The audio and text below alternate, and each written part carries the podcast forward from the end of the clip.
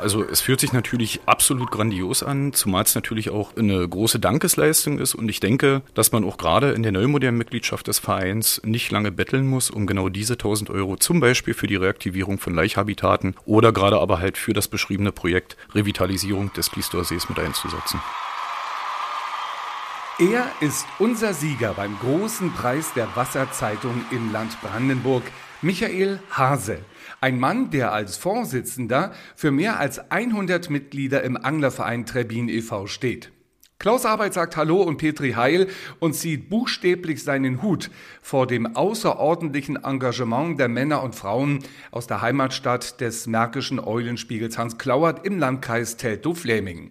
Was hier angepackt wird, um den Klistower See vor nicht weniger als dem Verschwinden aus der Landschaft zu retten, ist aller Ehren wert und hat neben 1000 Euro Preisgeld auch unseren uneingeschränkten und tiefen Respekt gewonnen. Die Vereinsfreunde stehen bisweilen hüfttief in Schlamm und Dreck, um Autoreifen oder Bahnschwellen aus dem Gewässer zu entfernen. Alle packen mit an und räumen auf. Ja, wie sagt man, zum sogenannten Anglergeschirr gehört natürlich auch ein Boot oder ähm, halt auch mal die sogenannte Watthose. Und mittels, äh, ich sag jetzt mal, dieser probaten Arbeitsmittel hatten wir uns dann also rangemacht und haben direkt aus dem Gewässer, ich sag's mal etwaige Schadstoffe, äh, umgangssprachlich einfach Müll genannt, mhm. ähm, geborgen. Die sind dann nachher auch fachgerecht mit entsorgt, sodass wir zumindest, ich sag's mal, ein paar Nährstoffquellen, die also auch der Klistower See als negative Einträge vorhanden hatte, minimieren konnten. Mhm. Ob wir jetzt nur jede Bahnschwelle gefunden haben, will ich persönlich momentan noch in Frage stellen. Ich hoffe es mhm. natürlich auch, weil wir ja auch eine große Bundenauflage haben. Aber es ist natürlich auch immer wieder, ja, wie sagt man, negative Anzeichen der Zivilisation, wenn man also gerade Autoreifen, Kronleuchter oder andere Dinge aus einem Gewässer bergen muss, wo diese Dinge eigentlich nicht hingehören. Ja, also ich würde auf jeden Fall sagen, ähm, dass wir die positiven Folgen jetzt schon spüren. Diese in zweierlei Hinsicht. Ähm, zum einen muss man ja immer wieder sagen, bei einem Anglerverein geht es also, wie man ja an unserem Projekt auch schon festmachen kann, nicht immer nur ums Angeln. Wir geben natürlich auch der Natur eine ganze, ganze Menge zurück. Aber es ist natürlich gerade halt auch für einen Verein immer ein sogenannter laufender Prozess, die Mitgliedschaft davon zu überzeugen, sich für die Natur und gerade halt auch für die Biodiversität, also Artenvielfalt und dergleichen mhm. und vor allem für die Schönheit der Natur mit einzusetzen. Da sind wir also intern mittlerweile auf einem sehr guten Weg. Wir können es statistisch gern festmachen anhand ähm, den Teilnehmerzahlen bei Arbeitseinsätzen, mhm. die also momentan absolut durch die Decke gehen, mhm. ähm, wo man auch nochmal einen Riesendank an die Mitgliedschaft verteilen muss. Eine zweitere Ecke, aus der man also auch diese Folgewirkung, die positive entnehmen kann, ist einfach auch der positive Zuspruch aus der Bevölkerung. Natürlich machen wir auch mittlerweile ein Stück weit mehr in der Öffentlichkeitsarbeit, als es, ich sag mal, vielleicht üblich wäre für einen Anglerverein. Mhm. Da gibt es also auch mal in den Heimatblättern, in den Amtsblättern diverse Artikel, wenn also Müllsammlungen stattfanden oder aber, ich sag mal, es wurden Fahne für ein besseres Klima gepflanzt mhm. oder ähnlich. Und da gibt es also auch schon viele aus dem Umland, die auf uns drauf zukommen oder sich auch in Form von E-Mails bedanken für den Einsatz, den wir also dort am im und um das Gewässer lang herum mhm. absolvieren. Wer mehr über die tatkräftige Truppe aus Trebin erfahren möchte, dem sei unser Podcast WZ das Gespräch ans Herz gelegt. Dort beschreibt der Anglerverein-Chef Michael Hase ausführlich, wie Flora und Fauna von den ehrenamtlichen Wasserfreunden profitieren und zu neuem Leben erweckt werden. Das Engagement der Trebinerinnen und Trebiner war beim regionalen Wasserzweckverband bereits bestens bekannt.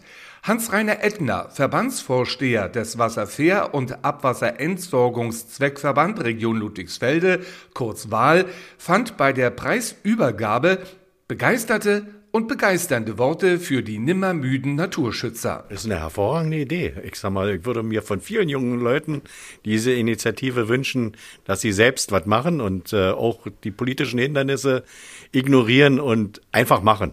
Das äh, sollten wir Deutsche sowieso mal ein bisschen mehr in unsere Vita reinschreiben. Einfach machen und nicht warten, dass die Obrigkeit uns was vorgibt. Nun sind ja da wahnsinnig viele Frauen und Männer unterwegs. Welche Unterstützung kann man denen in irgendeiner Form geben? Also ähm, nicht nur verbal erotisch, äh, sondern sie müssen sagen, was sie brauchen. Dann kriegt man auch Unterstützung organisiert.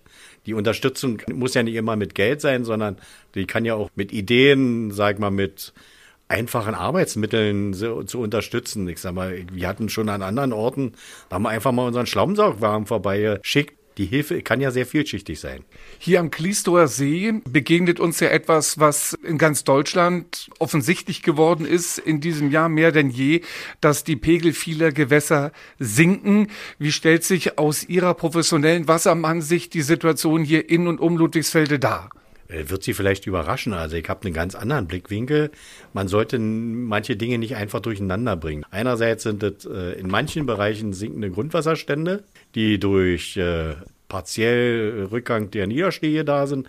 Aber andere Dinge sind auch vollkommen natürliche Sachverhalte. Die Verlandung der Seen ist ein Sachverhalt, den man schon immer beobachtet hat, selbst vor 200, 300 Jahren, als das Thema Klimawandel noch nicht stattgefunden hat. Wenn der Mensch eingreift in die Natur, hat es auch Konsequenzen. Manche der Naturwunder existieren nur deshalb, weil es den Menschen gibt. Viele Naturphänomene sind kurioserweise auf den Truppenübungsplätzen. Also so manche Wanderdüne wird es nicht geben, wenn es dort nicht mal früher Panzer gegeben hätte. Hm. Also vieles ist menschengemacht. Das ist ja, der Mensch hat ja eine Kulturlandschaft entwickelt, die 300, 400 Jahre ist. Und die kann man nicht einfach mit einem Schalter umlegen. Das sind genauso lange Prozesse, die genauso lange dauern. Und da sollte man immer erst das Gehirn einschalten, bevor man irgendwelche Ideen umsetzt. Mhm. Nichtsdestotrotz gab es in diesem Jahr viele Schlagzeilen rund um das Wasser, viele bedrückende Bilder, wenn ich an den Rhein denke, der in einigen Bereichen wirkte wie völlig versandet. Gehen Sie trotzdem relativ entspannt aus diesem Jahr aus Wassersicht? Ich bin da sehr tiefenentspannt, weil wir unsere Grundwasserstände seit vielen, vielen Jahrzehnten äh, regelmäßig beobachten, jedes Jahr hydrogeologische Gutachten, Jahresberichte erstellen und über den Zustand unserer Grundwasser Grundwasserpegel, die für uns wichtig sind, äh, ganz genaue Kenntnis haben. Und wir können diese Panikmache überhaupt nicht nachvollziehen. Grundwasser ist mehr als reichlich da. Wir nutzen ja sowieso gerade mal 20 Prozent des vorhandenen Grundwassers. Es gibt ja noch genug Grundwasserkörper, die überhaupt nicht dem menschlichen Gebrauch zugeführt werden, sodass genug Grundwasser eigentlich da ist. Und äh, diese wetterbedingten Sonderereignisse, die gab es auch schon vor 300 Jahren, dass der Rhein trocken gefallen ist oder die Elbe ohne Wasser gewesen ist. Das ist immer wieder da. Und ich darf ans Jahr 2003 erinnern, wo ich die Elbe gesehen habe, wo sie vollkommen trocken war und ich gerade in Dresden war und über Nacht so stark geregnet hat, dass immer äh, die Dampfer nicht mehr gefahren sind wegen Hochwassergefahr. Ja, und dann kam ja auch das große mhm. Elbhochwasser. Also das sind keine Überraschungen, die uns äh, regelmäßig ins Staunen versetzen, sondern das ist einfach Natur.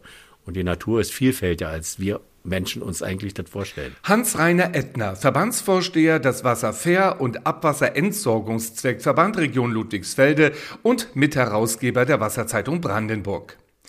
Bis zur Heimat der Zweitplatzierten beim großen Preis der Wasserzeitung müssen wir von Ludwigsfelde aus gar nicht weit fahren. Und siehe da, wieder sind es umtriebige Angler, die mit hohem persönlichen Einsatz Mutter Natur beiseite stehen. Der Kreisanglerverband Luckenwalde hatte sich von seiner Bewerbung Kies für Kies erhofft und dabei geht es um die Laichplätze von Bachforellen. Wie die Männer und Frauen diese aufwerten, verrät Ihnen der Verbandsexperte Thomas Schmidt. Wir kaufen erstmal für das Geld, für diese 400 Euro hier jetzt äh, Kies. Es muss ein bestimmter Kies sein, von der Körnungsgröße her. Also wir müssen den bezahlen. Dann wird er mit einem LKW zu den Gewässern gebracht, zu den dementsprechenden Stellen, wo es möglich ist, von der Gewässerströmung her auch äh, ein Leichtbett anzulegen. Da wird er halt mit einem Bagger ins Bachbett verbracht und dann von uns eben dementsprechend breit gehakt, sodass die Fische, so Gott will, diese Laichhilfen eben dann im November oder so, November, Dezember annehmen werden. Nun kann man natürlich auch als Kreisanglerverband nicht einfach irgendwo hingehen und Kies in so ein Gewässer schmeißen. Wie sind Sie da organisiert? Von welchen Behörden brauchen Sie grünes Licht? Wie wird entschieden, an welchen Stellen Sie das nun so vornehmen können? Also die Stellen werden, werden von uns äh, festgelegt, natürlich in Absprache mit der unteren Wasserbehörde, der unteren Naturschutzbehörde und der unteren Fischereibehörde. Aber im Endeffekt sind wir die Fachleute und wir wissen, an welcher Stelle so ein Leichtbett funktionieren kann. Die mhm. Strömung muss einfach stimmen. Wenn zu wenig Strömung ist, äh, wird, wird das Leichtbett automatisch von Sedimenten bedeckt und wenn die mhm. Strömung zu stark ist, geht der Kies eben den Bach lang runter. Mhm. Und wir überprüfen dann im November halt, wenn die Laichzeit beginnt, ob diese Leichtbetten auch angenommen werden. Und das mache ich eigentlich persönlich, fahre ich viel rum Und natürlich wird davon auch die Unterfischereibehörde in Kenntnis gesetzt. Und was den Wasser- und Bodenverband betrifft, wir sind so weit, dass diese Kiesbetten in dieser Gewässerplanung mit integriert werden, sodass der Baggerfahrer weiß, an diesen Stellen soll der Kies bleiben oder die Steine liegen bleiben. Ohne Ihre Arbeit würde es da die Bachforelle in diesen Gebieten gar nicht mehr geben? Früher wurden die Bachforellen künstlich ausgesetzt, mhm. aber in Forellengewässer ist nicht irgendein Fluss, in Forellengewässer ist ein, ein, Gewässer, ein Fließgewässer, wo Forellen natürlich aufkommen. Mhm. Und das ist immer ein Zeichen dafür, dass dieses Gewässer intakt ist und auch tatsächlich Lebensbedingungen für Bachforellen liefert. Mhm. Und das ist uns in den letzten Jahren eben vermehrt gelungen. Wir können jetzt regelmäßig beim Abfischen feststellen, dass wir ein natürliches Aufkommen haben und das macht eigentlich in Forellengewässer aus. Mhm. Und leider Gottes wird es nicht von allen Stellen hier in der Kreisverwaltung oder woanders so akzeptiert. Man spricht noch heute beim Königsgraben zum Beispiel von einem Bauwerk. Und es wertet doch so ein, so ein, so ein Ökosystem ja völlig, völlig ab. Sicher warten wir ein Bauwerk, um die hochwassererfahrene Luckenwalde zu bannen, aber mittlerweile ist daraus ein Ökosystem geworden. Ein wertvolles Ökosystem. Mhm. Nicht? So diese einerseits sehr physische Arbeit, die Sie da vornehmen und andererseits kann ich mir vorstellen, gibt es auch einen großen Schwerpunkt gerade gegenüber den jungen Mitgliedern des Verbandes, überhaupt den Wert der Natur, der Biotope von Fauna und Flora zu vermitteln. Ist das richtig? Im Prinzip ja, aber genau genommen äh, sind da interessiert eigentlich nur die, die Fliegenfischer oder Forellenangler. Ne? Mhm. Das wird den Karpfenangler nicht so tangieren, aber halt als Fliegenfischer ist man an diese Gewässer gebunden, mhm. um seinem herrlichen Sport nachzugehen und da ist natürlich dann mehr Interesse vorhanden. Mhm. Ne? Vielleicht können Sie trotzdem auch noch mal ein kleines Hohelied auf die Gewässer hier in Ihrem Bereich singen. Wo ist es besonders schön? Auf welche Plätze kann man hier besonders stolz sein, auch aus Anglersicht? Also normalerweise fische ich von Mitte April bis Ende September eigentlich nur in unseren Forellengewässern. Das ist die Nute, das ist der Königsgraben, von dem ich gerade sprach, das ist der Bibergraben und das Hammerfließ. Mhm.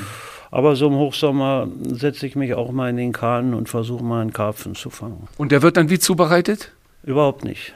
Entweder ich setze ihn zurück oder jemand hat mich gebeten, ob ich nicht vielleicht mal einen Karpfen besorgen könnte, denn dann nehme ich mal einen. Aber in der Regel setze ich sie alle zurück. Thomas Schmidt vom Kreisanglerverband Luckenwalde, ihm und seinen Vereinsfreunden weiterhin Petri Heil.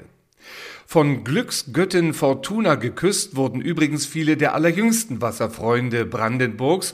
So gingen Schecks über 200 Euro an die zweite Klasse der Grundschule Prösen in Röderland, die Kita Rasselbande Zeckerin in Sonnewalde, die Kita Zernsdorfer Rübchen in Königs Wusterhausen, die Kita Sonnenschein Eberswalde, die Umweltschule Dissentchen in Cottbus, die Grund- und Oberschule Johannes Clarius in Herzberg und an den Tanzsportverein Schlaube Getümmel in Müllrose bei Frankfurt-Oder. Herzlichen Glückwunsch allen von der Jury bedachten kleinen und großen Preisträgern.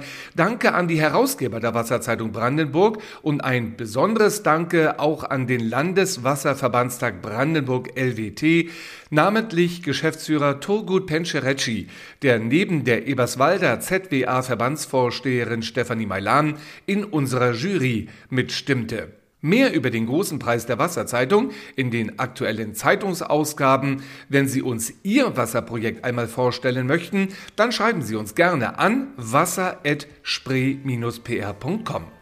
Mehrere bislang ungenannte Bewerber übrigens werden Sie im kommenden Jahr in unserer Kundenzeitung noch kennenlernen. So viel für dieses Mal. Klaus Arbeit wünscht frohe Weihnachten und ein gesundes Wasserjahr 2023.